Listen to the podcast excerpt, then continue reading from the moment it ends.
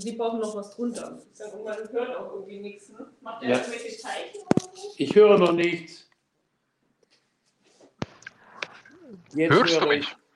Ich, jetzt höre ich dich. Ja, hörst du mich auch? Ja, sehr gut. Ja, vielen Dank. Na also. Das ist doch toll. Nein, das ist nicht gut. So. Hm. Ah, du bist in der Küche. Das ist toll. Ja, so hoch. runternehmen? Eins runter. Also ist viel besser. Mein Gott, ich sehe ja schon wieder. Ja, die Frau hat mich den ganzen Tag getriezt Soll hier. ich Ihnen eine Bürste geben? Nein, brauchen Sie nicht. Die Bürste- Ich bin so verfallen im Auge und im Kopf. Ich weiß nicht, was da los Ja. Ja, ist furchtbar. Furchtbar. ist. Furchtbar. Ich habe noch nie ausgesehen. Und wo ist, die zweite, wo ist die zweite Bürste? Das musst du ja nachher noch reinigen, das ganze Zeug. Nein, nein, nein. Vorführen? Reicht, reicht. Das Bürsten der Bürste reicht. Also los jetzt. Jetzt sehe ich ja, Ja, selber also- schon ein Beispielgeber für deinen Tod. Kurz vom Tod. Ich sehe das. Oh Gott, das ist heute aber ganz schlecht. Ja, ja. Na, ich habe auch schlecht geschlafen, muss ich Ihnen sagen, ja? Das ist doch eine schöne Arbeit. Ja. Nein, kam ist Quatsch. Muss so genug.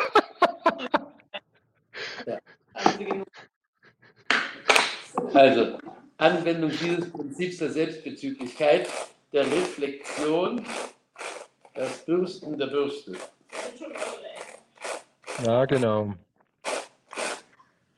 Das ist Reflexion. Und das ist ein schönes theoretisches Objekt. Bitte bei uns nachgucken, ja? Sammlung der theoretischen Objekte.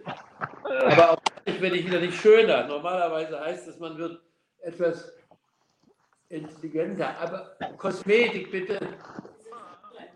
Ach so. Wir sind schon online. Na gut. Schön. Also, Also, aber die Bürste, die, die schauen wir jetzt nicht nach. Also ich meine, also wenn schon, dann machen wir ja den anderen, oder? Der Ja. Tod muss abgeschafft werden, diese verdammte Schweinerei muss aufhören. Wer ein Wort des Trostes spricht, ist ein Verräter. Ist das eigentlich der, einer der berühmtesten Sätze, denkst du? ja, wenn du denke ich. empirisch. Ja, ja. Und das war damals natürlich sehr heftig, weil es mit der Universitätsklinik von, Düssel von Göttingen mit einigen Vertretern ausgefochten wurde. Es ging, der Anlass war, dass die Ärzte äh, den Exitus auf dem Tisch in Tabula äh, konstatierten wie äh, eine Gottesfügung. Und Mhm. wenn es ihnen gelang, dann rechneten sie sich das hoch an, ließen sich auch entsprechend honoraren, äh, honorieren.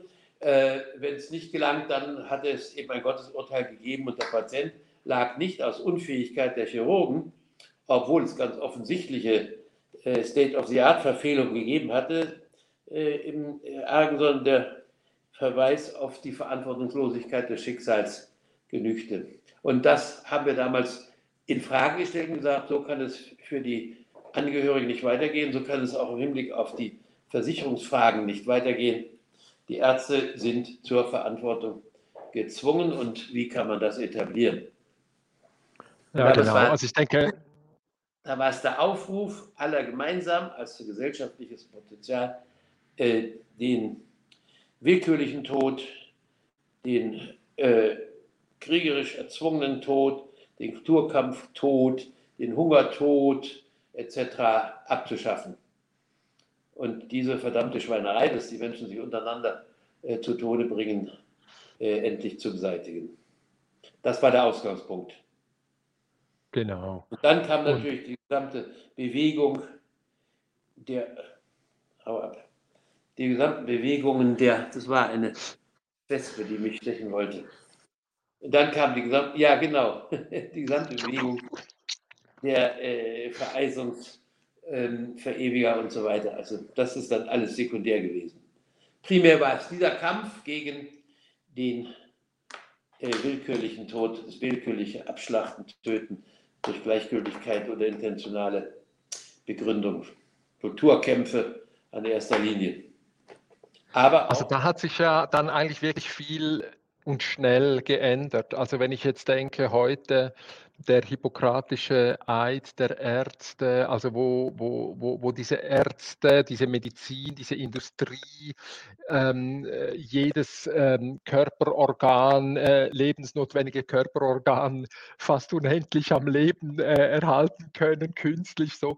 Also wo, wo, wo dann die Angehörigen plötzlich in die, in die Rolle kommen, sollen wir dich jetzt abstellen oder besetzt du jetzt gerade einen Beatmungsplatz, den andere sehr viel besser äh, brauchen könnten. So. Also, es, also wir, wir haben heute, also wann hast du gesagt, war das äh, die Tafel? Das war? Das war, glaube ich, äh, 61 zum ersten Mal und dann ging es mehrfach durch die ganzen 60er Jahre. Ja, ja, 1967 wird es hier äh, verzeichnet. Also auf jeden Fall ja, hat sich das ja. 1967 ist der Druck, dieses äh, Literaturblechprägung, die ist. Ah, okay, ja. Literaturblechprägung, also als äh, Schild in die Garagen, als Schild in die Kliniken.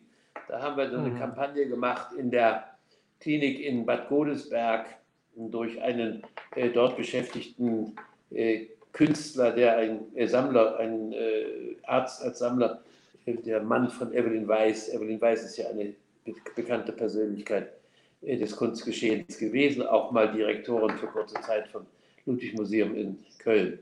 Und durch die ist das dann in den Medizinbereich hineingerutscht und wir haben dann auch Kunst im, im Krankenhaus gemacht, Kunst in der Kaserne, Kunst bei äh, den verschiedenen sozialen Gruppierungen, um ihnen klarzumachen, worum es eigentlich äh, ging. Also gut, jetzt Barzon. Ja. Also der, der, der Abt Viceli war da, ne? Ja. Und ähm, wir haben also natürlich auch über Tod und äh, Sterben ähm, gesprochen aus, äh, ich sage jetzt mal, privaten Gründen.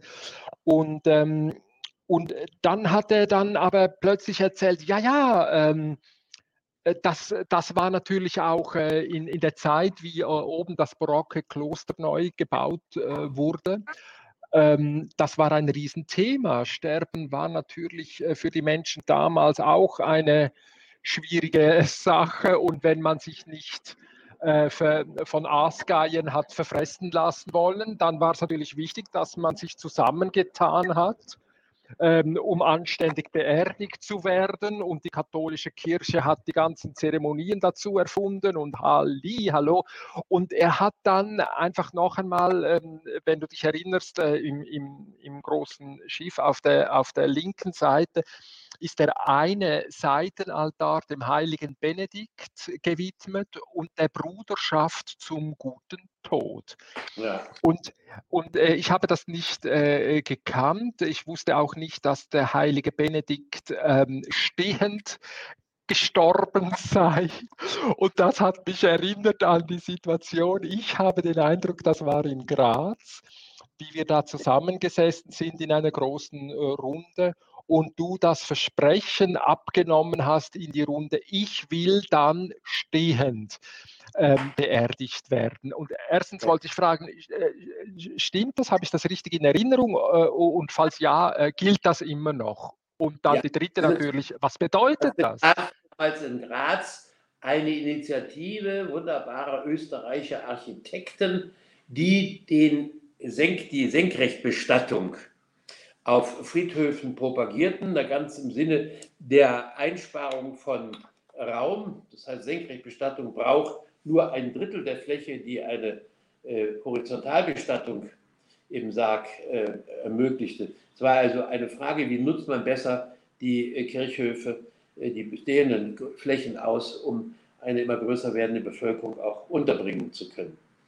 Äh, aber was den Benedikt und die Bewegung, die du da im Katholischen ansprichst, ausmacht, gibt es natürlich von Seiten der katholischen Kirchen einen Hinweis, der unüberbietbar ist, denen die Kirche aber, da ihre Repräsentanten ja häufig eingeschränkt werden durch Dogmatiken, anstatt sich lebendig ins gegenwärtige Geschehen zu integrieren, äh, vergessen haben, nämlich was sind schon die Verlängerung unseres eigenen Lebens, individuellen Lebens heute von durchschnittlich 25 Jahren, äh, meinetwegen vor 1000 Jahren, äh, über 50 Jahren zur Zeit Kants, der wurde ja schon mit 50 als edler Greis vom Rektor der Universität angesprochen, bis zur heutigen Durchschnittsbevölkerungsalterung bei 80 liegend.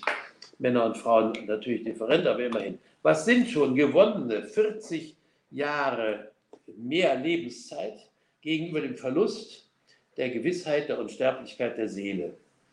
Insofern hat die Kulturgeschichte in Europa kapituliert und hat sich mit einem weniger 40 Jahre mehr Leben gegenüber unendlicher Ewigkeitserfahrung im Glauben äh, selbst im Geltungsanspruch gegen Null reduziert. So sehr das auch verständlich ist, dass der individuell gerade Lebende ähm, die natürlich ihm gegebenen Selbsterhaltungsantrieb, solange es irgend geht, durchhalten will, also so lange lebt, wie es überhaupt geht, das ist alles verständlich. Wenn du dafür aber zahlst, dem Verlust des Ewigkeits, der Ewigkeitsgewissheit, wie sie der christliche Glauben und viele andere Glaubensgemeinschaften natürlich analog äh, vermittelt haben, wenn du das eintauscht, dann hast du nichts gewonnen, sondern verloren. Denn 40 Jahre mehr zu leben, ist wirklich eine Unerheblichkeit gegenüber der Gewissheit von Ewigkeit. Und das ist die Situation. Wir leben zwar alle länger, aber die Ungewissheit, auf die hin wir leben, die Offenheit sozusagen aller Nichtigkeiten, die Eröffnung des nackten, brutalen Nichts als Modell Müllschlucker des Universums äh, hat uns weit zurückgeworfen in der Orientierung auf das Bleibende, auf die Dauer, also auf die Existenz der Menschen auf dieser Erde und natürlich alle anderen Lebens von äh, Bakterien über die Gräser bis zu den Würmern und schließlich den Säugetieren, an deren Spitze wir zu glänzen versuchen. Es ist also äh, dann natürlich, dass man bei Verlustdrohung schon, erst recht bei heutigem Verlust, versucht, Ewigkeit zu erzwingen.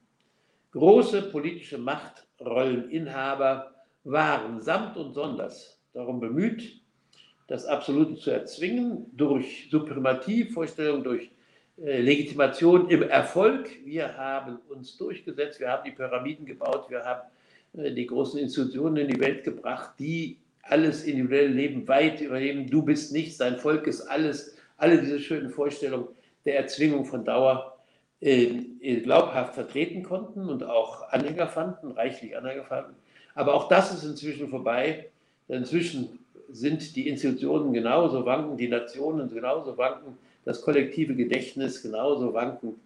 Das muss man sich mal vorstellen, was auf der Ebene der Todeserfahrung an Verlusten zu verzeichnen ist.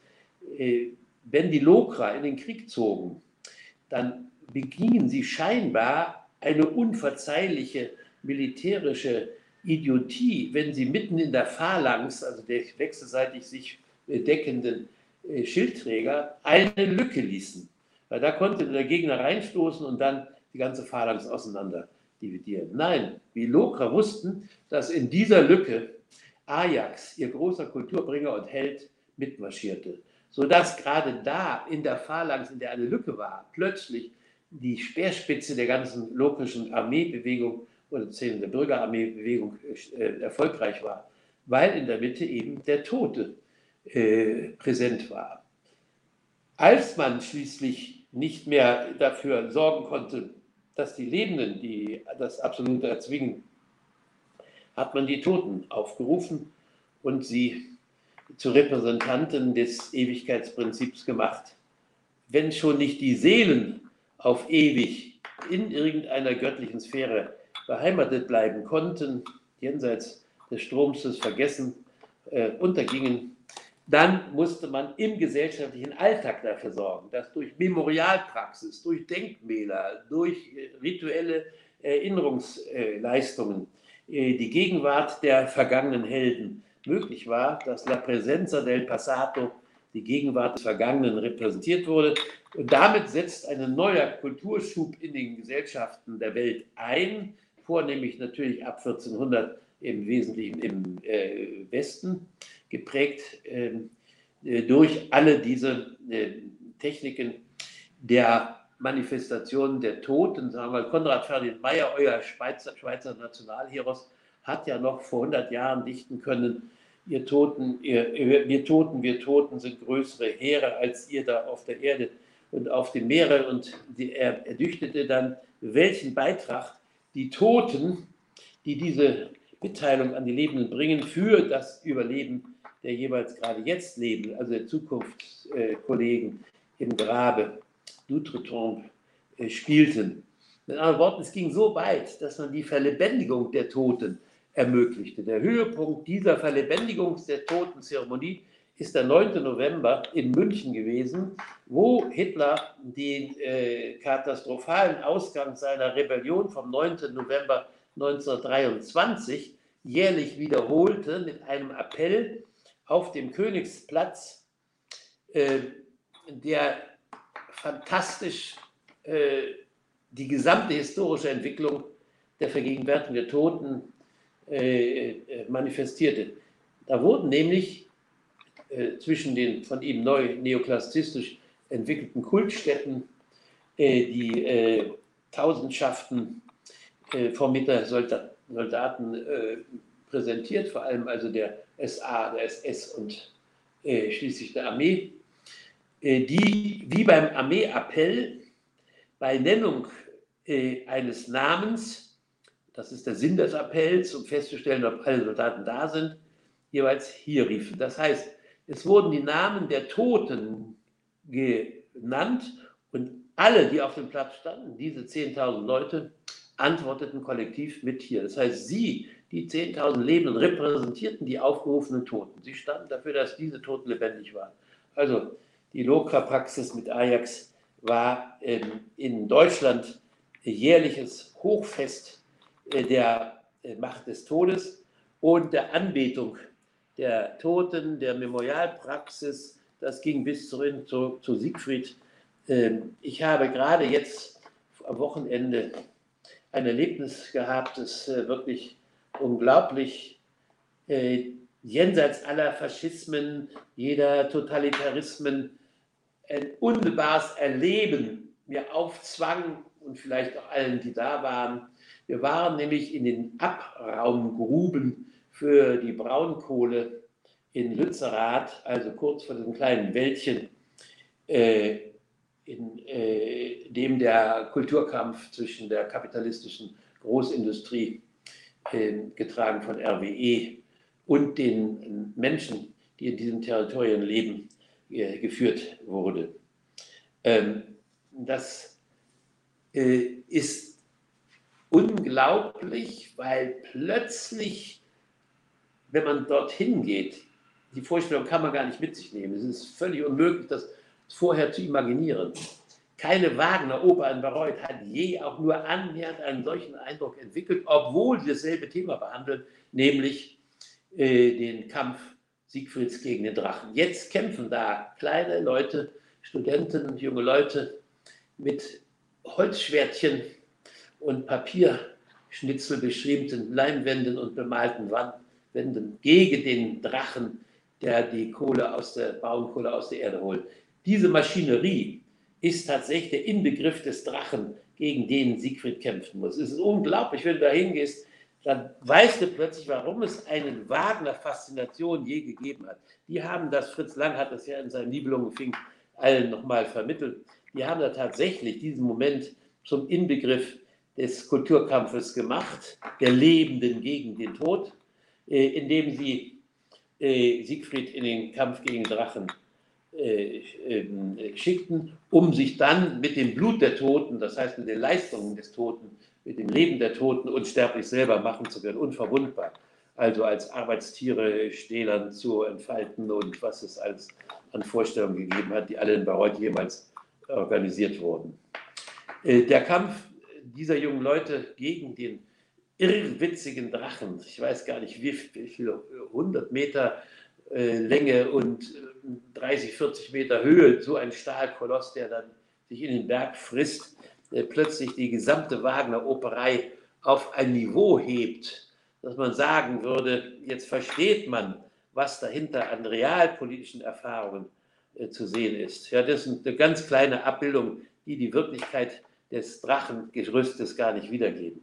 Das sind ja nur kleine Abraham-Bagger, die du jetzt gesehen hast. Du hast die Maschinerie selber noch gar nicht vorgeführt.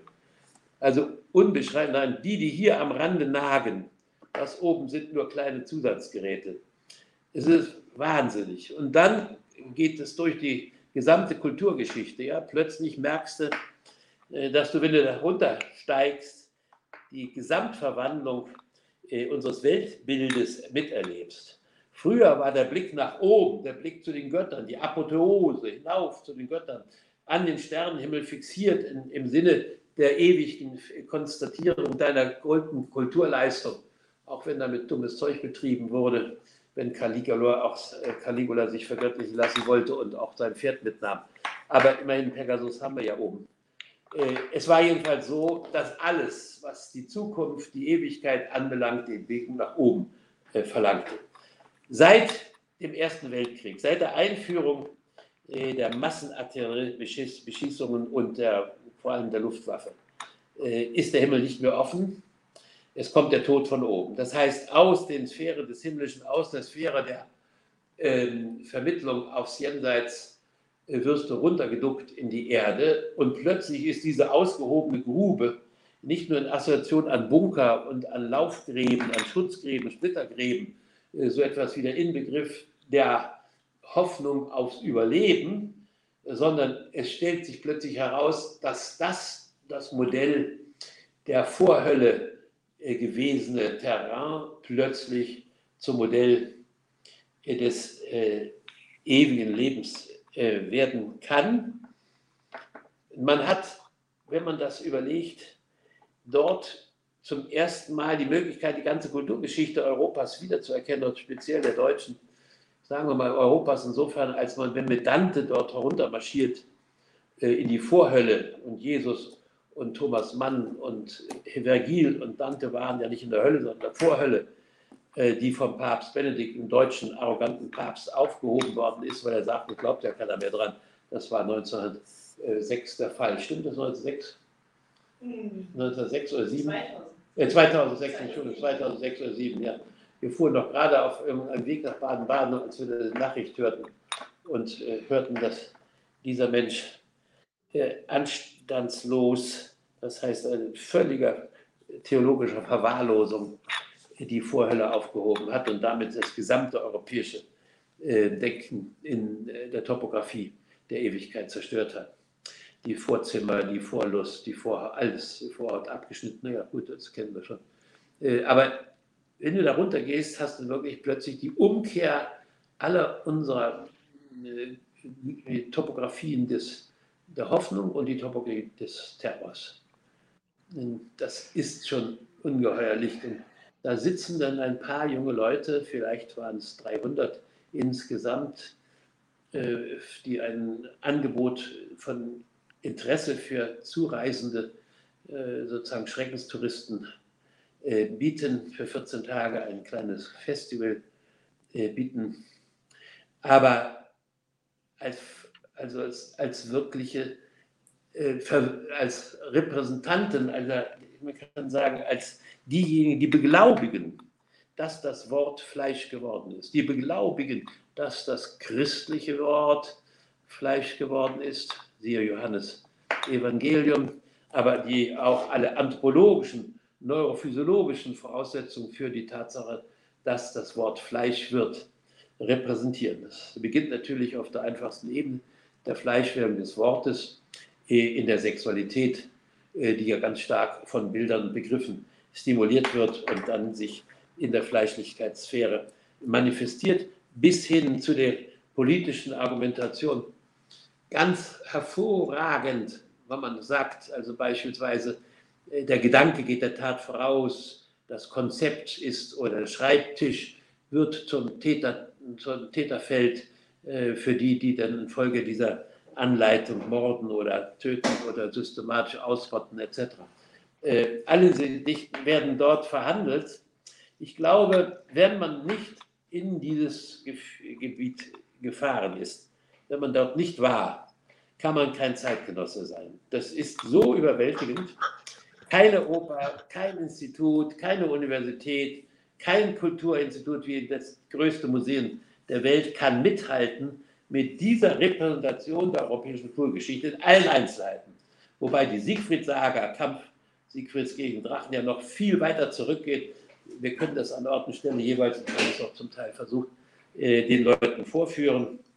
Äh, es ist fantastisch. Eigentlich müsste jeder Deutscher, der heute ein geringste Interesse an der Kulturgeschichte hat, äh, nach Lützerath wandern und mit den Leuten des Kampfgebietes, also der realisierten Bühne von Bayreuth, in Aktion treten, um überhaupt zu wissen, was Zeitgenossenschaft ist, was der Drache des Kapitalismus eigentlich für eine Wirkung hat, wie er sich in Szene setzt.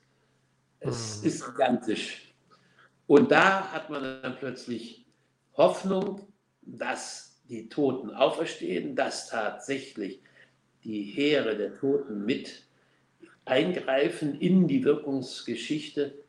Dort ist ja gerade ein junger Mann namens Stefan vom Baum der Erkenntnis geschüttelt worden durch die Polizei und dabei tödlich auf den Boden geknallt. Ähm, es gibt da viele Anwärter auf eine ähnliche ähm, mutige Tat, aber hoffentlich ohne die tödliche Konsequenz. Jedenfalls, da hat man wieder Hoffnung auf die Auferstehung von den Toten. Wenn das nicht gelingt, wenn das einfach platt gemacht wird, dann ist in dieser Welt überhaupt kein Leben mehr, sinnvolles Leben mehr äh, möglich, weil alles endet wie die Fliege unter der Klatsche, die du gerade hochgehoben hast. Die Klatsche heißt eben. Ja. Und man sieht es, ob Afghanistan, ob die Kapitulation in äh, Kabul, äh, in, in äh, den verschiedensten Dimensionen unseres Alltags überall dasselbe, überall das gleiche Bild. Äh, da glaube ich doch, muss man sich rein physisch, sinnlich in diese Begebenheiten stürzen. Da reicht die Oper als Simulationsanlage für den Schrecken nicht mehr aus. Da reicht auch die Dichterlesung nicht mehr aus. Da reicht auch das Bild an der Wand gemalt nicht mehr aus. Da muss man sich selber in die historische Figur eines zukünftig Toten begeben. Ist ja klar, da sieht man, was es heißt. Gegenwart ist nur die Vergangenheit von morgen. Wir alle sind nur Tote auf Abruf und als solche müssen wir agieren. Und man muss sagen, dass einem da wirklich klar wird, was den kapitalistischen Terror, den kapitalistischen Furor eigentlich begründet. 1987 hat die UNESCO zum ersten Mal äh, veröffentlicht, dass gleichzeitig jetzt 1987 mehr lebende Menschen auf Erden herumtrampeln, als je zuvor gelebt haben. Das heißt, die Zahl der jetzt Lebenden ist größer als die Zahl aller gelebt Habenden. Was natürlich dazu auffordert, dass die jetzt Lebenden mit ihrem Recht alles zerstören, alles kaputt machen, alles glauben, hinter sich lassen zu können, was je vorher existiert hat. Denn Sie sind ja diejenigen, die das Lebensrecht jetzt gerade in dieser Befreiung vom Gewesenen zu sehen äh, hoffen oder erfahren zu können, glauben.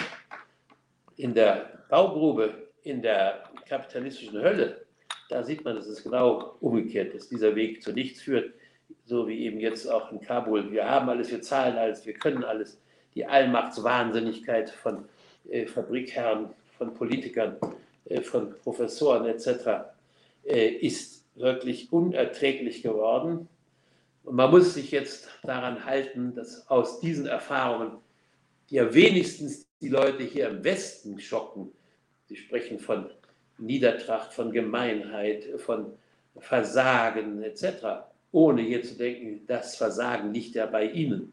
Das Versagen ist ja das, was den Kapitalismus ausmacht. Das Produktivwerden die schöpferische Zerstörung, das Produktivwerden von Morden, das Produktivwerden von Zerstörung, das ist Kapitalismus. Provinziell von äh, Schumpeter 1942 äh, in seinen Studien zur Demokratie und Kapitalismus dargestellt. Schöpferische Zerstörung, ja, das erlebst du da. Der Furor der Dummheit, die glaubt, sich in ihrem terroristischen Zerstörungswerk rechtfertigen zu können, weil daraus ja das Neue hervorging. Hustuko, da ist nichts, aber auch gar nichts mehr zu erwarten. Barton, was ich interessant finde, wenn ich wenn, wenn ich oben äh, da in der, in der Kloster, in der barocken Klosterkirche bin und dann diese, diese Gegenwart des Todes und auch diese, diese Ästhetisierung des Todes und des Sterbens und eben diese Vorbereitung auf den Tod äh, sehe, also ich, ich kann das nicht einordnen, aber wenn du so erzählst, fällt mir dann mindestens auf, wie, wie in unserer Kultur, in unserer Gegenwart, bei aller Präsenz des Todes, jetzt gerade mit Corona und all dem Zeugs, dass, dass aber eigen, oder umgekehrt gefragt, was ist das für eine Ästhetik oder was siehst du, wenn du auf den aktuellen Umgang mit Tod, oh, was soll ich dich fragen? Aber äh, äh, erahnst du meine? Thomas Mann hat die verbindliche Antwort dafür gegeben. Es ist die intentionale, also die gewollte, die gezielte Rebarbarisierung. Das heißt Aufhebung aller christlich-zivilisatorischen oder antik zivilisatorischen Verfahren der Humanität rückgängig machen, alles dessen, was je die Vernunft inklusive der großen Verstandesleistung zustande gebracht hat, etwa im Hinblick auf den Gedanken, du kannst den Ast ja nicht absägen, auf dem du sitzt, aber genau das bedeutet der Kapitalismus. Also zum Beispiel heute Zerstörung der Lebensmöglichkeit auf Erden im Triumph der Erzielung eines Profits der ja angeblich das Leben auf dieser Erde erst so angenehm werden lassen soll. Diese Absurdität gewollt zu haben, also intentionale Rebarbarisierung, zurückzudrehen auf die Ebene der totalen Willkür, der Gesetzlosigkeit, das ist Kapitalismus pur. Und wenn es äh, dafür eines Medaillens bedarf, dann ist es heute der Lobbyismus, der jede Willkürhandlung von irgendjemand äh, in, äh, legalisiert in Einflussnahme auf die Gesetzgebung, sodass der Hinweis, es gibt doch den Rechtsstaat im Hinblick auf dieses Zerstörungswerk des kapitalistischen Terrors, der Mutwilligkeit, gar nichts mehr besagt. Es hat vor zwei Jahren, musst du dir mal vorstellen, hier ein äh, Repräsentant der Richterzusammenschlüsse, äh, der deutschen äh, Richter, äh, erklärt, wir sind kein Rechtsstaat mehr. Das kriegst du so vor den Latz geknallt ja, und denkst, was ist da los? Alle Repräsentanten der Richter erzählt einem so etwas. Das ist doch unerträglich. Also es ist die Wahrheit, aber eben gerade darin unerträglich. Wir kriegen heute jeden Tag solche Wahrheiten und das ist ja die Stärke des Kapitalismus. Er macht ja keine Illusionen im Sinne von äh, schönen Bildchen, Nein, jeder weiß ja, was dahinter steht. Jeder weiß, was er zahlt. Jeder weiß, dass das Ganze ein ideologisches äh, Kartenhaus zur Rechtfertigung von Willkür, Mutwillen, äh, Stärkeren und äh, ähnlichen kriminellen, asozialen Praktiken ist. Jeder weiß es. Äh, aber äh, die äh, Zumutung, sozusagen der Schock, die schockierende, Benjamin immer so hervorgehoben hat, die schockierende Direktheit, mit der der Kapitalismus auf der Wahrheit basiert, die Wahrheit propagiert, die grausame, menschenfalle Wahrheit, die absurdeste, äh, äh, schlechte Autorität, die Wahrheit, wobei doch jede Zivilisation auf Kritik der Wahrheit aufgebaut ist. Wenn wir die Wahrheit des Geschehens in unseren Därmen zulassen würden, die der Arzt diagnostiziert als Koli-Infektion äh, und nichts unternehmen, dann wären wir bald tot.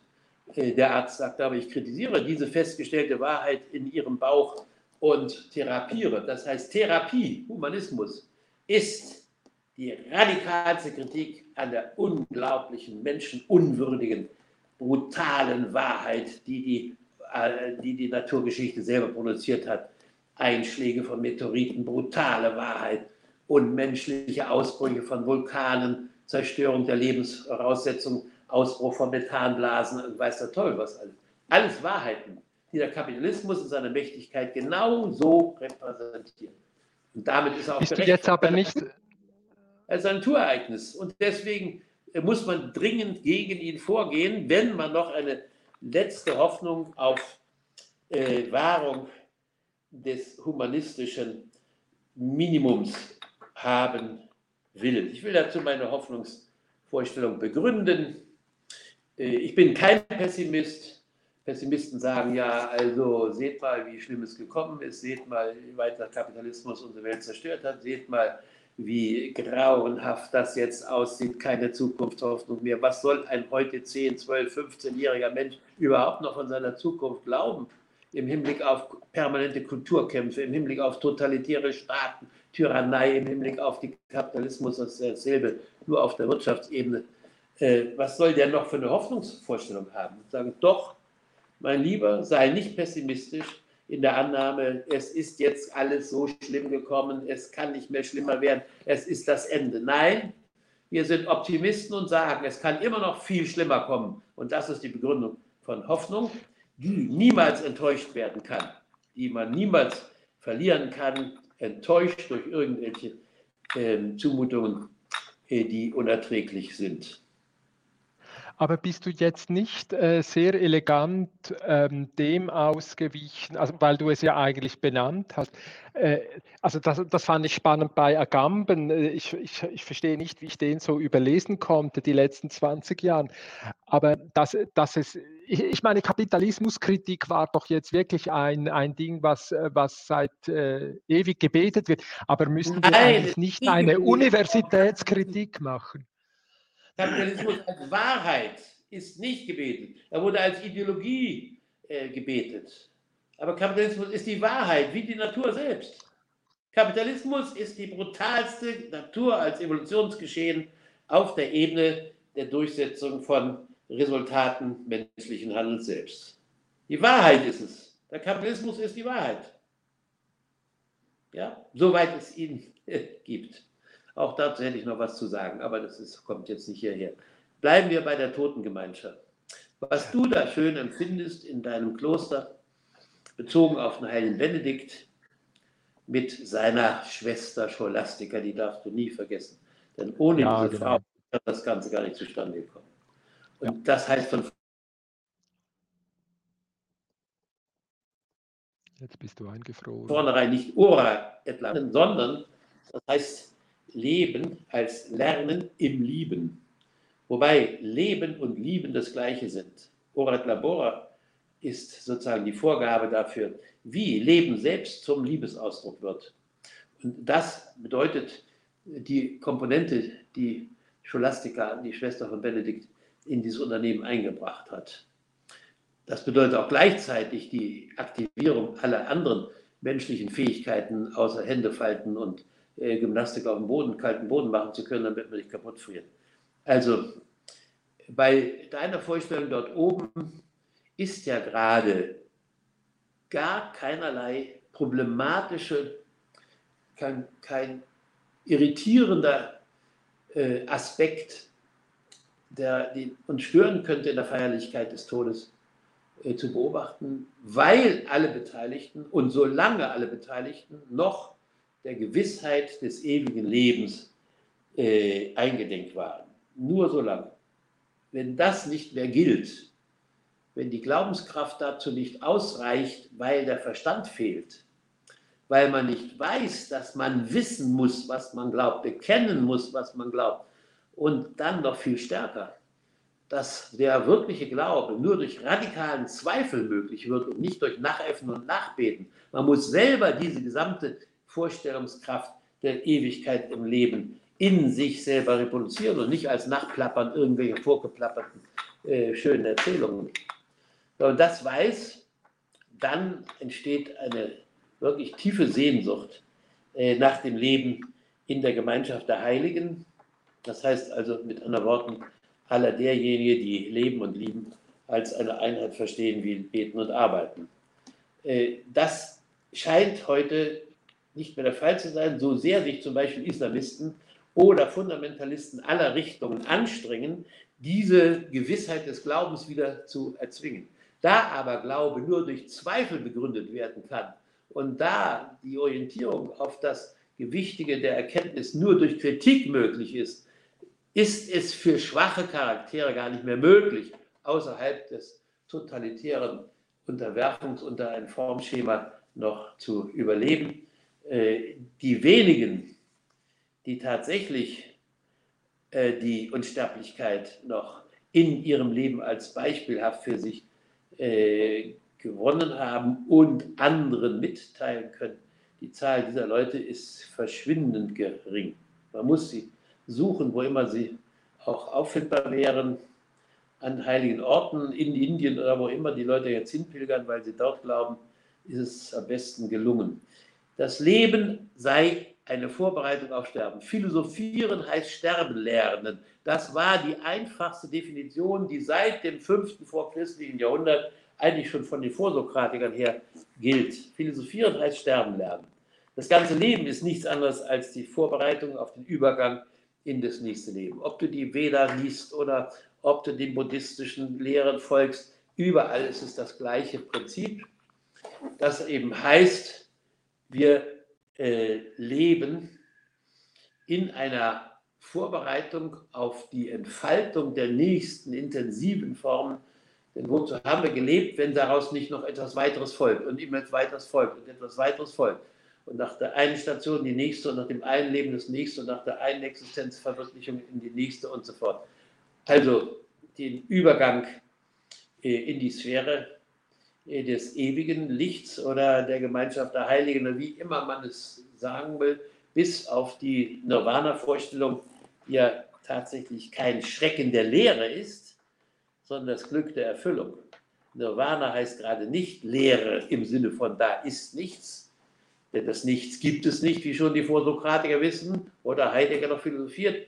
Es ist gar keine Frage, warum es nichts, vielmehr nichts gibt, sondern etwas sein. Das Nichts ist eine Gegebenheit, das Nirvana ist der höchste kulturelle Ausdruck für das Gegebenheit des Nichts, das heißt dessen, was sich als erfüllt, als nicht mehr bewegt durch die Intention der Entfaltung und Entwicklung äh, darstellt.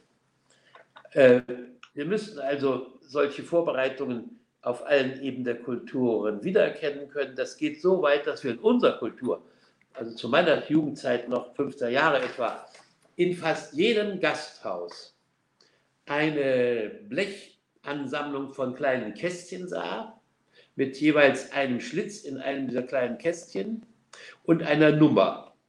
Und so hatten die im Wirtshaus zum Genuss des Lebens bei Wein und Bier versammelten die Möglichkeit dafür zu sorgen, dass sich diese Wohligkeit des Lebensgenusses fortsetzt, wenn sie einen Teil oder wenigstens das Wechselgeld beim Begleichen der Zeche in diese Schlitze zu ihrem Fach steckten. Denn dort wurde das Geld gesammelt, mit dem die Gemeinschaft die Kosten für ein wohlbereitetes Sterben der einzelnen Mitglieder der Gesellschaft bezahlt werden konnten. Also niemand wurde verscharrt, niemand äh, wurde bloß äh, um die Ecke gebracht und auf den Müllhaufen gelegt, weil er ja selber zur Gemeinschaft derer gehörte, die sich wechselseitig garantierte, äh, wir werden dich würdig in, auf den Weg ins nächste Leben bringen.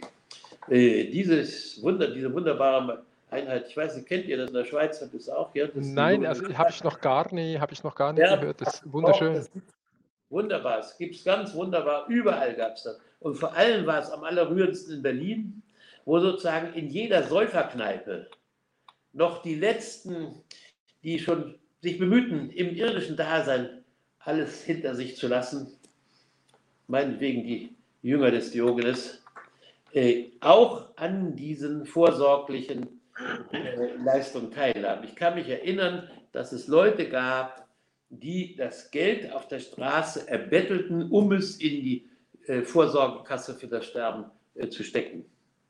Und das war nun wirklich ein erhebender, und das war Gottesdienst auf der Ebene Alltagserfahrung. Ja, das ist toll. Ja, ganz großartig. Mein Tante Lieschen, die Elisabeth, die ihre Mutter äh, 850 Kilometer gelähmt war auf dem Rücken, auf der Flucht in den Westen getragen hat, äh, hat dann ihrerseits, weil sie niemanden belästigen wollte aus der Verwandtschaft, mit dem Kummer um ihre ausgehauchte Existenz, hat auch noch in eine solche Kasse eingezahlt, die dafür sorgen sollte, dass sie würdig, ohne anderen zur, Lust, äh, zur Last zu fallen, äh, angemessen beerdigt werden konnte. Da bei denen habe ich das gesehen, in Hoheneggelsen bei Hildesheim. Ja, sehr schön. Also, Ich, ich, wollte dir noch diesen Satz zeigen, das ist aus dem gleichen Gespräch mit äh, Abd Vigeli äh, ja. gekommen, dass er gesagt hat, dass, vielleicht ist eine Verbindung zu dem, was du vorgesagt hast über Kapitalismuskritik äh, und, äh, und äh, Philosophie als äh, Sterbevorbereitung. Offenbar haben sie immer den Satz gebetet, ich, ich lese den jetzt nicht in rätoromanisch vor, sondern ja. Äh, die Übersetzung ist eigentlich, bewahre uns vor plötzlichem Reichtum und jähem ja. Tod. Ja. Also, Preserva luz da ricchezia e mort a netka. so ungefähr, genau. Also, äh, also ja, aber auf jeden Fall hat mich das sehr äh, daran erinnert, weil du eben, also, der, also Reichtum oder Kapitalismus oder diese Gewinngeilheit ja. äh, bewahre, bewahre mich äh, vor, äh, vor, äh, davor, aber eben auch. Nicht die Gewinngeilheit. Ein Augenblick ist nicht Gewinngeilheit. Also es ist nicht diese platte christliche Übersetzung äh, des Nichthabens. Nein, es heißt eben, bewahre uns vor der Allmachtswahnsinnigkeit. Äh, wenn der römische Imperator nach Rom einfuhr auf seinem goldgeschmückten Wagen, da stand hinter ihm jemand, der ihm sagte, auch du, der jetzt den höchsten Triumph eines Menschen genießt, bedenke, dass du sterblich bist. Genau das ist mit diesem Wort des Abtes äh, gemeint. Denn alle, die ein Ziel erreichen, das heißt, die die Erfahrung machen, dass sie ihren Mutwillen durchsetzen können, dass sie Macht ausüben können, gehen gnadenlos und ohne jede Ausnahme an diesem Machtwahnsinn zugrunde. Die größten Kulturen, also jetzt gerade der Westen beispielsweise, Amerika, Europa, gehen zugrunde, weil sie glauben, sie können alles, sie haben alles, sie wissen alles, und zwar besser als alle anderen. Sie sind die Größten und die Mächtigsten und die Tollsten. Äh, die alten Ägypter sind daran zugrunde gegangen, die Hethiter sind daran zugrunde gegangen, die Perser sind daran zugrunde gegangen, die zwei Stromleute vom Baalskult sind daran zugrunde, das römische Imperium ist daran zugrunde gegangen. Übrigens gibt es einen Professor Demuth in Berlin, der der Kanzlerin Merkel, die so unterbelichtet ist in kultureller Hinsicht, äh, jede Woche ein Memorial zukommen lässt, in dem sie zeigt, schriftliches Zeugnis, aus dem dritten, vierten, fünften nachchristlichen Jahrhunderts, also aus der Zeit, in der das Imperium Romanum, die mächtigste äh, zivilisatorische Einheit der Weltgeschichte, äh, gerade unterging, wie jetzt der Westen, äh, damit sie sich daran erinnert, dass es alles das schon gegeben hat und dass sie sich nicht einbilden sollte, jetzt eine Einmaligkeitsszene äh, repräsentiert. Äh, der Kanzler, äh, der, der Professor Demuth, ein grandioser ist das der? Hans Ulrich? Hat, keine, hat keinerlei Macht über die Kanzlerin gewonnen. Naja, ist das der? ist das übliche Schicksal. Ja, ja. Also gut, äh, aber können wir noch einmal dort reingehen? Also wenn, wenn wir jetzt sagen würden, wir wollen uns vorbereiten auf einen guten Tod, also äh, können wir dort noch einmal Elemente sammeln? Ja, ähm, ganz einfach. Das wird in jeder natürlichen, wie aber auch kulturlich ausgearbeiteten Szenerie, also Aufbauen des Todes zu Hause und so weiter, wird das demonstriert und es weiß jeder auch. Der gute Tod ist der Tod in der Gesellschaft derer, die dem Toten versichern, dein Leben war nicht Müll, nicht Zufall, Hasardeurschaft, nicht brutale Machtdurchsetzung, Asozialität, Kriminalität, sondern dein Leben war ein menschliches Leben. Und wir akzeptieren dich und würdigen dich in dieser Hinsicht. Du warst ein Beispielgeber für das, was menschliches Leben heißt. Äh, das ist der gute Tod. Alles andere ist Staatsbegräbnis äh, oder entsprechende Praxis der Mafia oder was immer man sich da heute. Und deshalb will Benedikt im Stehen sterben, also gestützt von seinen, von seinen Brüdern? Nein, das war damals die Vorstellung, dass man sich wach halten sollte für die Ach Begegnung. So. Ja, und nicht schläft während der entscheidenden Stunde. Im Liegen hat man die Tendenz einzuschlafen. Im Stehen bleibt man wach, ausgerichtet auf das Heil, das kommt. Man sieht, was kommt, man ist erwartungsvoll gestützt. Es ist sozusagen die aktive Form des Lebendigen. Während das Liegen, der kleine Tod des Schlafes, ja schon äh, das Passivum der nicht mehr Selbstermächtigung zum Leben darstellt. Und das heißt natürlich, äh, dass man sich gefesselt fühlt, dass man sich versklavt fühlt unter einem Prinzip. Wer stehen stirbt, das sei der alte Krieger, alle starben so. Warum? Die Menschen, das Menschengeschlecht, griechisch Genus, geht vom griechischen Begriff Knie aus. Das Knie, Genus, ist das zentrale Organ. Beuys hat noch gesagt, ich denke mit dem Knie. Das haben alle äh, antik geprägten Menschen immer wieder gesagt. Warum? Wenn ein Krieger verwundet wurde, dann sah man das am ehesten darin, dass er ins Knie brach. Das heißt, wenn einer die Kontrolle über den eigenen Körper verliert, bricht er ins Knie. Egal wie. Also dachte man, das Knie ist der Sitz der Seele. Das Knie ist das Zentralorgan des äh, lebendigen äh, Aufrechterhaltens und der Aktionsfähigkeit. Und daher bekamen die Menschen das Geschlecht, den Geschlechtsnamen Genus, der Genus der Menschen, ja, weil sie eben die sind, die Sterblinge, die äh, ein besonderes Privileg haben. Wer sterblich ist, wird durch das Sterben eben unsterblich. Die Sterblinge werden durch den Tod unsterblich. Eine Gesellschaft, die das ihren Mitgliedern nicht garantiert, kann nicht mehr damit rechnen, erfolgreich zu sein. Du siehst heute bei den Taliban, du siehst heute bei den Fundamentalisten, Totalitaristen überall die Vergewisserung. Du gehst direkt ins Paradies ein. Äh, du wirst dort in Ehren empfangen. Das heißt, wir garantieren dein Überleben. An jeder Wand klebt ein Foto. Wir beziehen uns auf dich. Das motiviert den Menschen zu einer entsprechenden äh, Handlung. Wir sind gezwungen, die Ewigkeit selbst als Ziel unseres kulturellen Schaffens zu erreichen, aber nicht mit totalitären Mitteln der Erzwingung von Tausendjährigkeit, tausendjähriges Venedig, tausendjähriges Konstantinopel, tausendjähriges Reich, auch wenn es nur zwölf Jahre dauert, äh, und natürlich erst recht 3000 Jahre ägyptische äh, Kultur, 5000 Jahre jüdische oder was immer man zählen will. Alle sind auf die Ewigkeitserzwingung ähm, ausgerichtet. Nur man kann sie eben nicht erzwingen, weder ökonomisch, politisch oder sonst wie. Der Kapitalismus ist wie alle anderen demonstrierten Machtereignisse nur im Hinblick auf die Herausforderung der Kritik überhaupt gerechtfertigt. Äh, das hat man früher mit dem Prinzip der teuflischen Versuchung dargestellt. Der Kapitalismus stellt heute für jede zivilisierte Menschheit das dar, was früher der teuflische Versucher, der böse Antagonist Gottes, der gefallene Engel darstellt.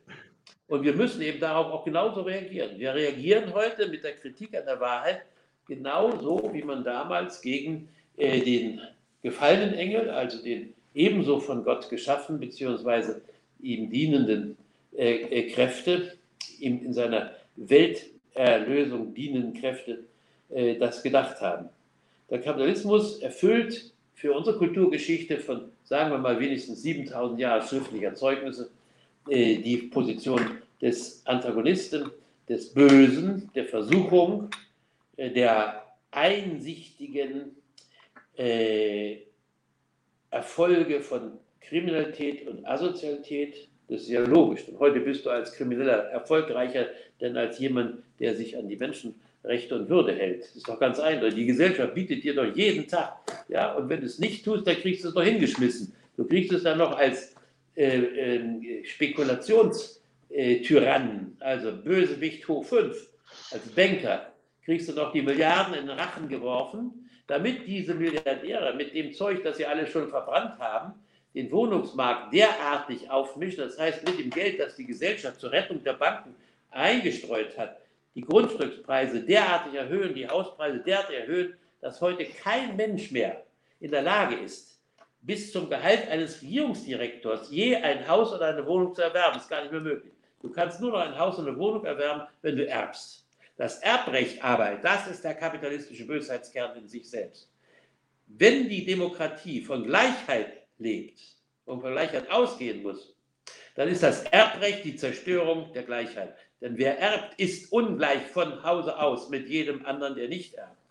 Und dieses Erbgesicht der Bundesrepublik, das dazu führt, dass heute zwei Drittel des Staates von Leuten regiert und beherrscht werden, die keinerlei Verdienste aufbringen mussten, keinerlei Arbeit, nichts, die ausschließlich aus ihrem Erbe lebten. Einige gute Leute davon haben das erkannt, wie Goethe der sagte, was du erbt von deinen Vätern, erwirb es, um zu besitzen. Ich kenne auch ein paar Leute, die es tatsächlich erworben haben, wie Hubert Broder beispielsweise, äh, dem Handgefreund, äh, die es tatsächlich geschafft haben, zu, daraus was zu machen und sich nicht einfach nur in der Agentur des Bösen selbst äh, zu bedienen. Also das Kuriose aber an dieser Zerstörung der Gleichheit ist ja im Erbrecht, ist ja, dass gerade die jungen Leute äh, dieses Recht in Anspruch nehmen, unbedenklich, als radikale sozialistisch-kommunistisch geprägte Grüne, Universitätsprofessor aus Oldenburg, der nimmt ein geerbtes Haus im teuersten Münchner Wohnbezirk in Anspruch und gleichzeitig vertritt er aber die Auffassung, dass es keine Abstammungsrechte mehr bei der Nationalität geben darf, dass die Blutlinie nicht mehr gelten dürfen, etc. Das heißt, Sie wissen ganz genau, man kommt mit dem bloßen Erb, oder der, mit der bloßen Vermittlung von Verbindlichkeiten der Gesellschaft durch die Abstammung nicht weiter. Es ist kein Sinn dahinter zu sagen, nur wer von deutschem Abstand kann auch Deutscher sein äh, oder was auch immer da gesagt wurde.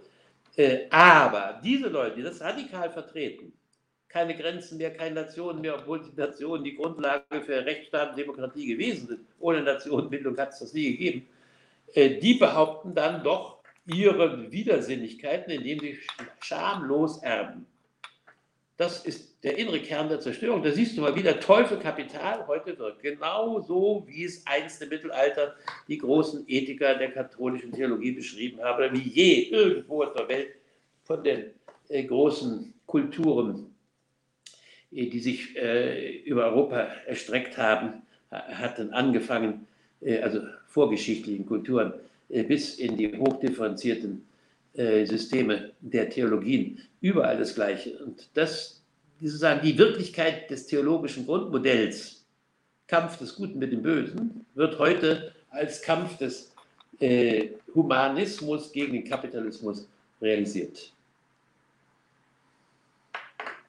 Und das heißt natürlich auch gleichzeitig die Konkurrenz von Leben und Tod. Das ist ja klar. Du weißt ja, wie, wie, wie die Geschichten geht. In Russland gibt es eine grandiose äh, Gogol-Erzählung über die toten Seelen, ja, wo sozusagen protokapitalistische Grundherren äh, noch als feudale äh, Anfangsinitiationsfiguren äh, des späten Kapitalismus äh, dicke tun, indem sie äh, ihre verwaltete, die Einheit ihrer verwalteten Seele äh, durch die Zahl der Toten erhöhen also Abrechnungsbetrug betreiben, wie ihn heute die Mediziner betreiben. Ja?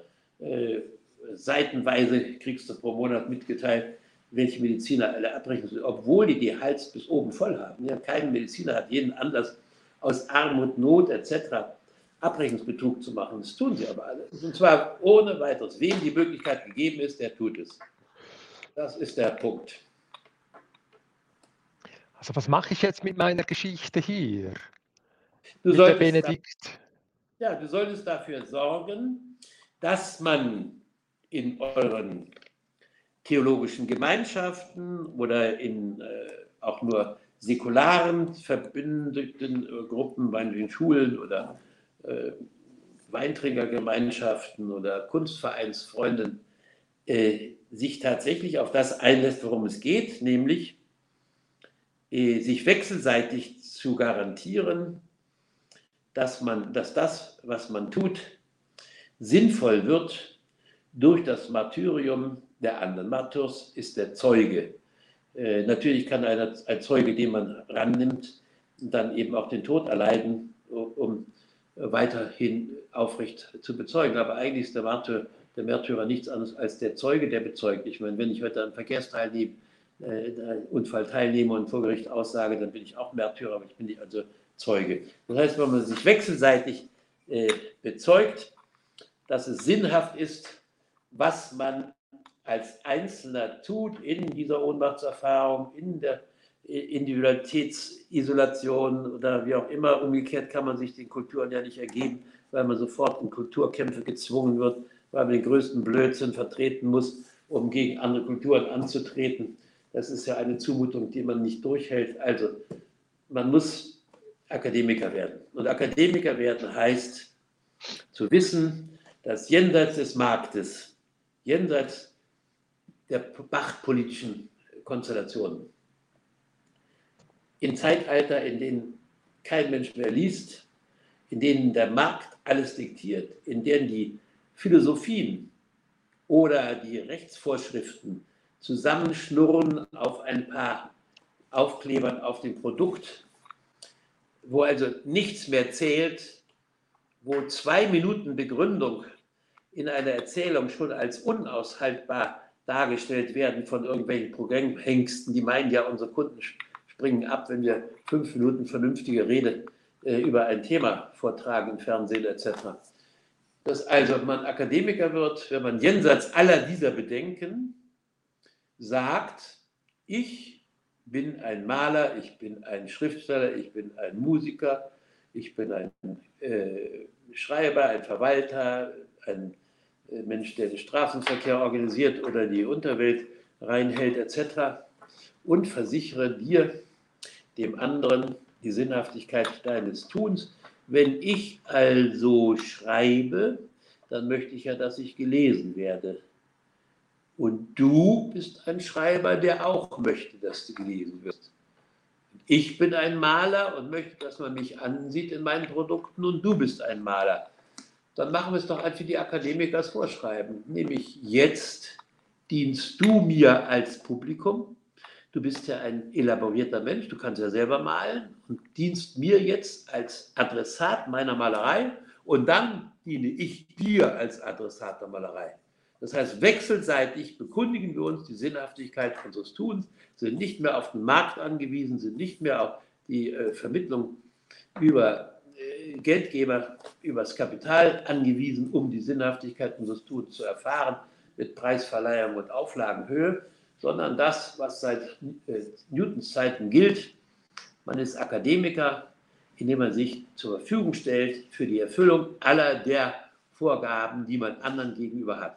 Ich möchte, dass ich von anderen gelesen werde, also werde ich selbst zum Leser. Ich möchte, dass andere meine Malerei sehen, also werde ich selber zum Maler und so weiter. Also werde ich selber zum Betrachter und bei der Musik ähnlich. Das gilt für alle Bereiche und das ist das zukünftige Modell. Der Verein und die Vereinigung oder der Zusammenschluss zur Bereitung des guten Sterbens ist der Zusammenschluss zur Erfüllung des guten Lebens. Das ist völlig identisch. Wem es gelingt, gut zu leben, der hat um den Tod keine Sorge. Denn dann ist er befriedet in seiner Sehnsucht nach Erfülltheit des Lebens. Der Tod ist dann wirklich der Siegel auf die Erfülltheit des Lebens. Und das bedeutet ja schließlich, dass ich eben erfahren habe von anderen, da es Menschen nur im Plural gibt, ein Mensch im Singular ist kein Mensch, wir sind alle nur Menschen im Hinblick auf andere Menschen, erfahren hat, dass er für andere ein Mensch war. Und das heißt nicht nur die Cura, nicht nur die Sorge um den anderen, sondern ganz funktional gesehen. Also ich habe gelesen, weil ich selber als Schreiber gelesen werden wollte. Wenn ich heute Schriftsteller bin, dann ist meine Haupttätigkeit zu drei Viertel mindestens Lesen anderer Leute, die geschrieben haben. Wenn ich heute malen will, ist meine Verpflichtung, um das mhm. Malen zu rechtfertigen, dass ich für drei Viertel meiner Zeit mich mit dem beschäftige, was andere Leute gemalt haben und so weiter. Ja, das ist schön. der zur Vermittlung des guten Sterbens als Erfüllung im Leben selbst. Ja, ja. Also es, es gibt da diese Formel lieben und segnen. Also das erinnert mich jetzt auch Ja. wieder, was du, was du früher gesagt hast. Also ähm, äh, es geht ums Lieben, also jetzt in, in, diesem philosophischen Sinne, wie du es gebracht hast. Und segnen, äh, Pater Urban hat einmal gesagt, segnen kommt eben von gesehen werden. Also das erinnert mhm. mich jetzt da auch wieder. Also äh, wenn, wenn die Mutter ihr Kind segnet, bevor sie in die Schule ja. geht, dann heißt es gerade, äh, ich sehe dich, ich bin mit dir, ich gehe mit dir. Ähm, so, also siehst du das es auch gibt so? Eine anthropologische Begründung dafür. Man hat schon 1230 in der von Federico II. Il Stupor Mundi in Sorrento gegründeten ersten Experimentaluniversität nachgewiesen, dass wenn ein kleines neugeborenes Kindchen nicht den Blick der Mutter erfährt, das heißt, wenn es sich nicht im Blick der Mutter wiederfinden kann, angesprochen, äh, dann überlebt es nicht. Ja. Abgesehen davon, dass sollte es zufällig überlegen, es ein seelischer Krüppel wird. Ja, das ja. heißt, der Blick der Mutter ist der Initialimpuls für die Entfaltung eben dieser Art von Orientierung auf das Menschsein als Vermittlung auf andere. So wie Denken nichts anderes heißt als Danken. Wenn Denken und Danken tatsächlich äh, in, äh, in Einheit zu sehen ist, wenn zum Beispiel äh, eben äh, Vernunft im Sinne von griechisch Nus mit dem Begriff der Nase etymologisch in Übereinstimmung, also eine Wortgeschichte, dasselbe ist. Das heißt, meine Nüstern, mein, mein Gespür für eine Sache genau dasselbe ist wie meine höchste Fähigkeit äh, der Verstandestätigkeit, dann habe ich diese Einheit Denken ist Danken oder Leben ist Lieben äh, tatsächlich als alltägliche Erfahrung. Und das ist ja eigentlich das, was die Gemeinschaft der Heiligen ausmacht. Das sind diejenigen, die diese Erfahrung haben. Ja, das ist wunderschön.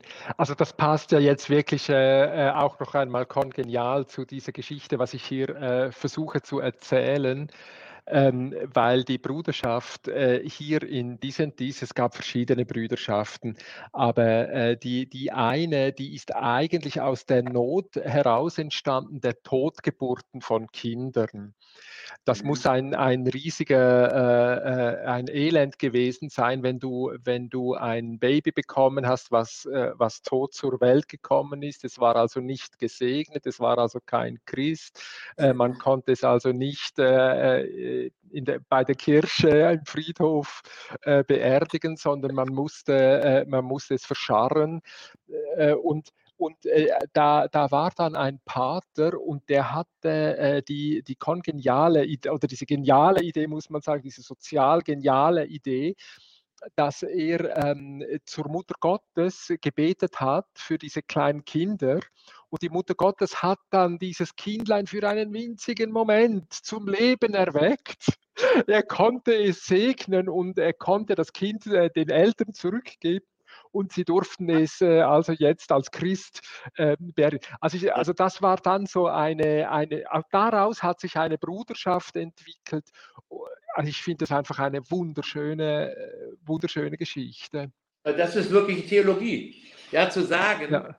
der Moment der Konfrontation mit den Lebensstiftenden, also hier der Trägerin des Göttlichen, äh, lebengebend, muss dann ja auch dazu führen, wie Jesus das, ihr Sohn, in der Erweckung der Tod, von den Toten gemacht hat. Also muss es möglich sein, ein totes Kind für den Moment zum Leben zu erwecken, zum Leben in der Vorstellung aller, die es sehen, um es dann als äh, Christ äh, annehmen zu können. Das mhm. ist doch, äh, dazu ist Theologie da, um so etwas zu begründen, ja, um diese Art von äh, Zweifelhaftigkeit tatsächlich als Basis, um diese Kritik äh, um diesen Zweifel und die Kritik als Basis von Wissen und Glauben zu etablieren. Ja, ja, genau. Und, und das, das bietet natürlich Wissenschaft uns heute nicht mehr, oder? Also äh, da, also da brauchen wir schon andere. Also ich bin, ja, also ich bin immer noch. Entschuldigung. Ich bin da nicht sicher. Max Weber hat ja unglücklicherweise im damaligen Trend, sagen wir mal zwischen 1905 und 1920, bald darauf ist er ja schon gestorben, gemeint, dass die moderne Technologisierung der Welt die Welt enträtsle, dass durch das Kalkül äh, des Kapitals und durch die Ausrichtung des ganzen Lebens auf nur die Gewinnmaximierung etc äh, dazu führte, dass die Welt entzaubert würde. Sie verlöre ihre Märchenhaftigkeit, ihre seelische Tiefe und so fort. Das ist doch ganz falsch. Hat je die Welt einen solchen märchenhaften Tiefgang gehabt, wie heute in der Erzählung von Kleinteilchenphysikern oder Astrophysikern? Ich meine, was da Oder Virologen. Virologen gesagt wird, was da die Wissenschaft produziert, ist ja märchenhafter, unglaublicher als das, was alle Religionen jemals spekuliert haben. Im Vergleich zu den Vorstellungen, die irgendwelche Bantus hatten über große äh, Lebenseinheiten, die sich miteinander vermählten und dann Eier legten oder was der Teufel was. Ja, das ist doch alles geradezu wenig äh, irrational im Vergleich zu dem, was die Wissenschaft heute bietet. Und wenn du Astrophysik betreibst, ja, kriegst du heute einen Schauder äh, vor dem theologischen Denken, den du auf einem anderen Wege gar nicht mehr bekommen hast. Das heißt, es war ja deswegen so, alle großen Mathematiker, alle großen Physiker äh, glaubten, dass Gott eine Denknotwendigkeit ist, ohne den Begriff Gott gar nicht weitergehen konnte. Äh, gerade die, die angeblich die größten Rationalisten und technologisch orientierten Experimentatoren waren. Äh, aber das ist doch die Wahrheit. Wir leben in einer ganz märchenhaften Welt des Allen Möglichen in einer Weise als Gegebenheiten des alltäglichen Erfahrungshintergrunds, wie es bisher für keine andere Gesellschaft jemals bestanden hat. Selbst wenn sie eben, sagen wir mal, äh, in afrikanischen Stammesgesellschaften äh, das Aufstehen am Morgen bis zum nächtlichen Hingehen äh, pausenlos begleiten konnten vom Einfluss der Geister oder von den Vorprägungen der gesellschaftlichen Erfahrungen, die man mit Gräsern, Geistern, Tieren weiter gemacht hat. Wenn man auch sozusagen geleitet wurde, ununterbrochen an jedem Zweig irgendeine Art von ritueller Handlung vollbringen musste oder wollte, um sich der Mitarbeit der Geister zu versichern. Das ist doch heute in der Wissenschaft alles vollkommen selbstverständlich. Das ist ja geradezu also das gut. Minimum. Überredet. Äh, das finde ich natürlich ein wunderschöner Gedanke. Was aber dann äh, leicht macht, also das finde ich ja dann immer wieder begeisternd, äh, da in der barocken Kirche zu sein. Also für diese Begegnung des Mirakulösen ja hat natürlich gerade der Barock äh, schon eine Bilderwelt, eine Formenwelt, eine eben, also wie du vorher gesagt hast, bis hinein mhm. zu dem Körper auf, dem, auf, de, auf den Knien liegen und so. Also es hat natürlich äh, eine, eine wunderschöne eben barocke Form äh, entwickelt, um diesem mirakulösen, äh, diesem Gott äh, begegnen zu können. Das ja, fehlt natürlich. Das Wissen ist dann das Gleiche, das Glauben ist dann das Gleiche. Das heißt, jede Art von Selbsterhebung, äh, man kann auch sagen, ekstatische Verdichtung, äh, ist dann eine solche Leistung. Nimm mal nur die äh, Theresa in der Darstellung von Bernini, ja, die Verzückung, die hm. Himmelfahrt der heiligen Theresa, die Verzückung der heiligen Theresa. Das ist ja fantastisch was er als Ausdruck des Barock sieht, nämlich die völlige Aufhebung der Differenz zwischen Materie und Geist, die beide komplett ineinander. Es gibt kein Stückchen Materie, kein Stückchen Haut, kein Stückchen Stein im Barockbau beispielsweise, der nicht belebt ist. Äh, hier, wenn ich das was sehe, hier ist sie wahrscheinlich da. Ja, da ist sie, siehst du? Also, da haben wir sie. Das müsste man jetzt, ja, da. Jede Stück ja, Materie ist Form des Geistes. Ja? Es gibt da keine Abweichung mehr gegenüber dieser klassischen dualistischen Auffassung Geist und Materie. Das ist alles längst überholt. Und der kleinteiligen Physiker kann am Ende auch nur sagen, wenn er die letzten Geheimnisse des Atomkerns auch noch mit Verweis auf Literatur, wie etwa die Quarks, die immerhin James Joyce geschaffen hat, wenn er mit Hinblick auf diese Begriffsentitäten arbeitet, dann steht am Ende äh, zum zentralen Motiv äh, dessen, was die Welt ausmacht, nichts anderes als der liebe Geist oder liebe Gott oder äh, was immer die Menschen sich unter dieser energetischen Kraft äh, gedacht haben. Also, Barock heißt nichts anderes als Aufhebung der Differenz von Leben, belebt und Tod, Material und Geist oder Körper und Seele, Psyche und Soma. Aufhebung, vollkommene Überhebung, äh, Aufhebung, das heißt in ein, in Eins verwandelt. Und das ist der alte Begriff des äh, ekstatisch Werdens, äh, des äh, Welt, der Welterfahrung und des Weltausdrucks. Der Brock ist die Ekstase des Weltausdrucks als Erfahrung der Seele und des Geistes. Also, und das müssen wir üben. Und wie üben wir das? Wie gelingt uns das? Also die normalen Einstiegsmöglichkeiten in die Ekstase sind natürlich äh, die Liebesvereinigungen. Das ist ja Oh, wohl vorgegeben. Ja, weil da die stärkste hormonelle Vorgabe für die äh, Selbstaktivierung äh, gegeben sind. Dann sind die Psychodynamiken entscheidend, die sich sozusagen auf der Ebene der Schmerzerfahrung oder Angst und Schrecken äh, bemerkbar machen. Einerseits im Hinblick auf extreme Entfaltung von Kräften. Man berichtet ja, dass selbst schwache Körper in solchen Situationen zu unglaublichen Leistungen fähig sind, also Verdreifachung ihrer äh, Gewaltfähigkeit etc. Äh, es ist also eine Konzentration. Es ist eine Zusammenfügung auf den Punkt, denn auch alle Martial Arts Techniken äh, leben ja davon, diese Dynamiken in den Punkt zusammenzuführen. Ob das nun mit buddhistischem Hintergrund geschieht oder anderen Praktiken des Westens, ist immer das gleiche äh, Schema.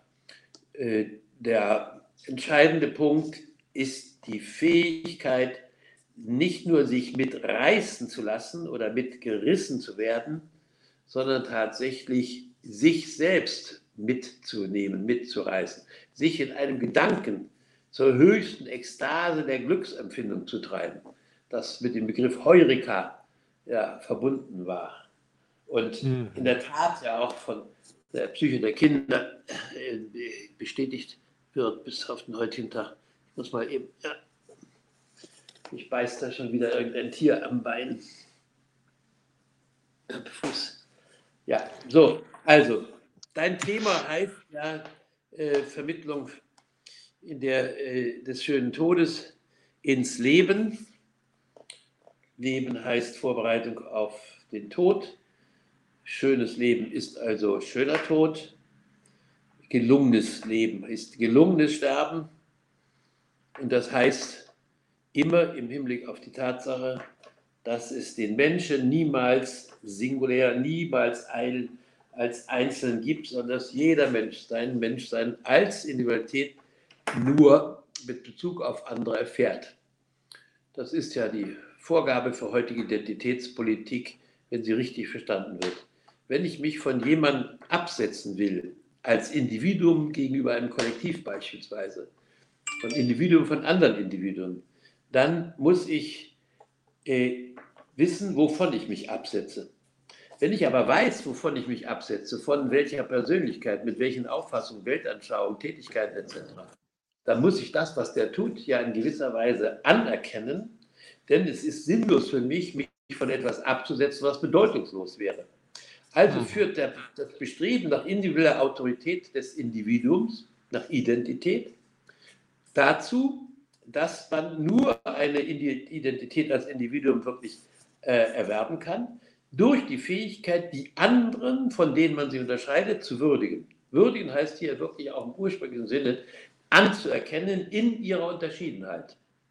Also ist die entscheidende Leistung heute die Gemeinschaft, wie du sagst, Brüderschaft, als eine Gesellschaft der Unterschieden zu haben. Das heißt, die Gleichheit der Ungleichen.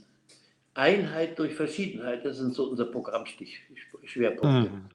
Einheit durch Verschiedenheit und nicht Melting Pot, nicht Vereinheitlichung, nicht alles zusammenschmeißen, sondern lernen, wie man die anderen, die andere Welt, die andere Kultur, die anderen Individuen gerade in ihrer großartigen Andersartigkeit zu schätzen lernen kann und zu würdigen und das heißt eigentlich zu preisen und zu rühmen.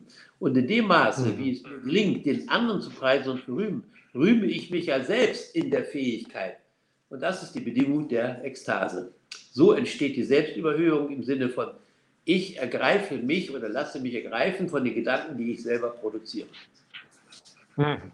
Das haben wir ja hier eben so genial in diesem, in diesem Namen von Disentis oder Disentis Muster, Muster, Muster, ja. Disentis, agree to disagree, how to disagree und all das Zeugs. Ne? Also ich glaube, das ist schon der, der, der Grundgedanke, der da mitschwingt.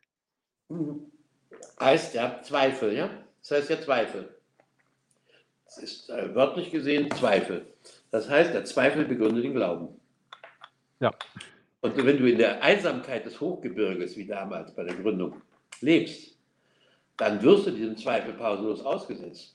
Alle paar Minuten überlegst du dir, ob du nicht zurückgehen solltest in den Schoß eines Bauerngeschlechts oder in den Hof in die Stadt, weil es dir dann als Mensch, der nur auf andere Menschen ausgerichtet bist und nur in Bezug auf sie ein Mensch bist, dich doch unter sie begeben musst. Und das heißt, wie weit ist Distanz eine Form der Nähe? Wie weit können gerade Einsiedler in besonderer Weise sich der Sozietät, dem allen Gemeinsamen, der Gemeinschaft der Frommen beispielsweise äh, nähern, sie besser erfinden, wieso ist die Konzentration eigentlich da größer auf die äh, Orientierung des Kollektivs der Menschen, soweit die ja nur wieder alle einzeln sind und sich wechselseitig als solche anerkennen.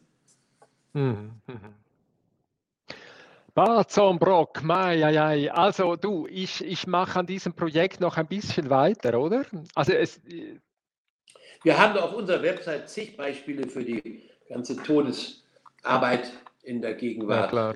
Das heißt, nachlesen ja, www.batzonbrock.de und dann Tod und gibt es äh, nach Belieben, was man will. Was man will. Und eben, ja. ich, ich komme ja immer wieder da mit dem, mit dem großen, schweren Buch, äh? Theoreme. Da hast schöne, du viele Beispiele.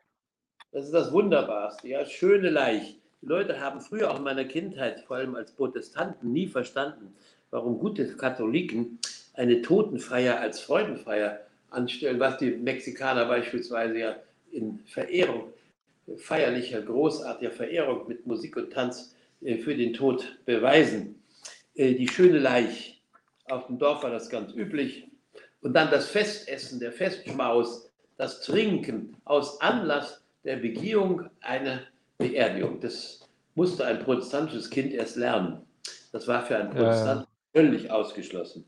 Aber bis man dann dahinter kam, was als großartige Leistung des theologischen Denkens hinter diesem Modell steht, äh, und dann sagte Donnerwetter, äh, das ist ja nicht nur naturreligiöse allgemeine Praxis, das ist ja in allen Kulturen, das ist ja nicht nur die Form, in der die Todesangst über, tatsächlich überwunden werden kann. Wir mussten uns noch schwarz anziehen, wenn irgendjemand im Dorf oder zu Hause gestorben war. Wir mussten dann feierlich auftreten mit schwarzem Anzug, Krawatte, schwarzen Schuhen etc. und sauberen Fingernägeln.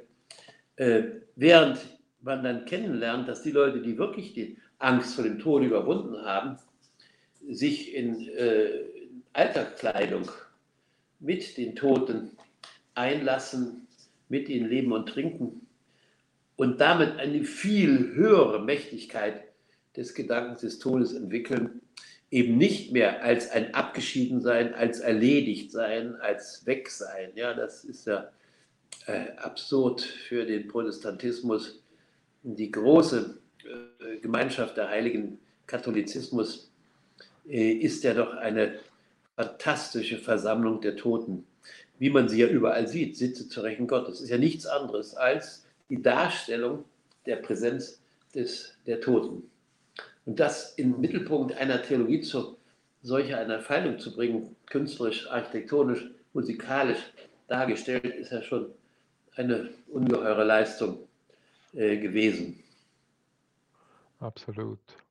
Batson, hast du jetzt eigentlich beantwortet? Wirst du stehend, äh, wirst du stehend beigesetzt? Nein, nein, nicht stehend, sondern ich habe ja mein Leben lang versucht, Schweizer zu werden, seit 1957, als ich zu Karl Laszlo kam, vermittelt durch Enzensberger, der mein erstes Buch äh, an Karl Laszlo gegeben hat, der mich daraufhin einlud, dorthin zu kommen. Der war ja selber Flüchtling äh, aus Ungarn nach dem Aufstand 56 etc. und war KZ-Insasse und so fort.